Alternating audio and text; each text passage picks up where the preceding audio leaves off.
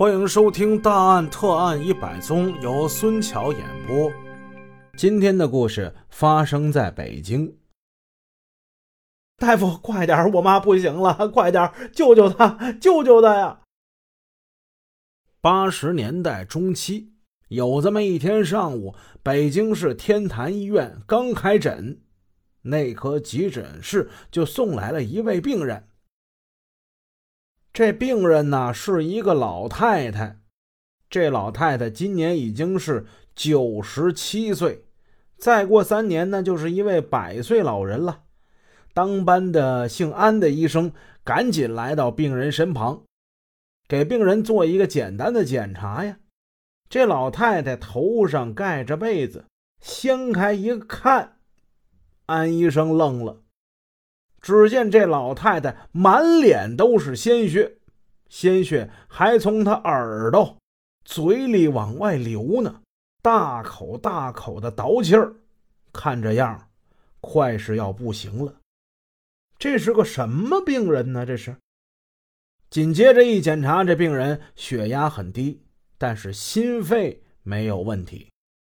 再仔细看，脖子上。大概有个十多公分长的淤血的斑痕，各种出血的病都没见过，说脖子上有这种红色斑的呀，这是怎么回事呢？安医生没多说话，但是他很警觉，他觉得这里头肯定是有事儿。看了看护送病人来的是一个中年的妇女，您是老太太什么人呢？啊，我我是他儿媳妇儿。老太太很危险啊！这什么情况？这病人怎么会吐这么多血呢？啊，这个呃，可可能是脑血栓吧。大夫听这中年妇女说是脑血栓，气得鼻子都要歪了。没听说过这脑血栓还能栓出来这满脸鲜血的，这不胡说八道吗？这不是？我再问你，他那脖子上的红印是怎么回事？啊，他早上说说难受，我我就帮他那揪了几下，哎，没想到揪着揪着他他就吐血了。安大夫听这中年妇女是前言不搭后语，逻辑混乱，感觉这肯定是有事儿。但是安大夫迅速的还是开了化验单，先给病人救命要紧呐。安大夫把化验单交给了这中年妇女：“你呀，赶紧给病人验血啊，赶紧交款去。”安大夫见那妇女走远了，又请了另外两位医生为病人做检查。安大夫对另外两位医生说：“这个病人很特别。”安大夫在最后两个字上加了语气。另外两位大夫心照不宣，明白是怎么回事了。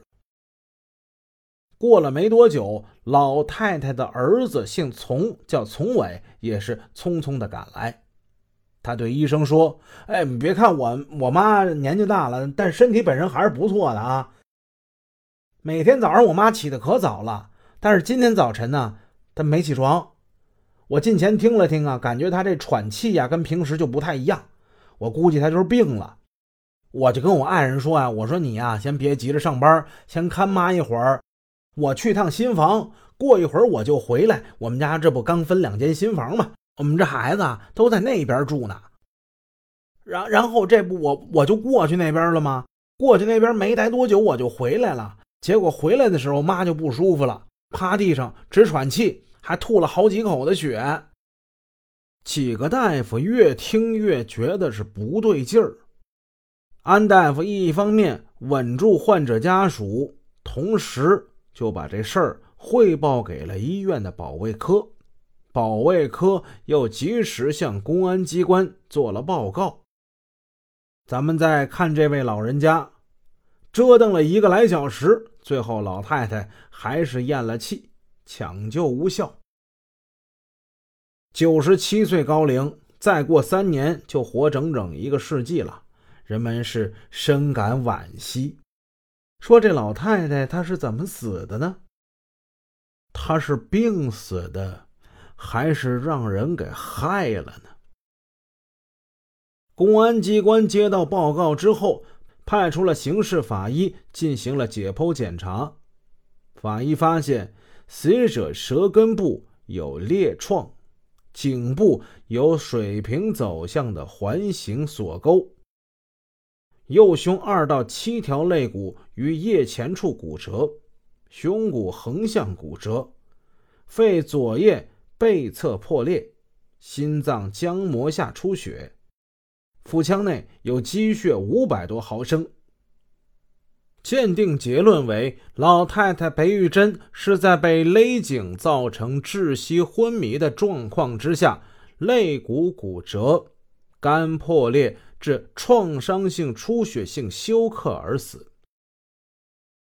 一位年近百岁的老人，为什么竟遭如此罕见的暴力？是谁残忍地杀害了他呢？不是别人，正是他的儿媳邢淑贞。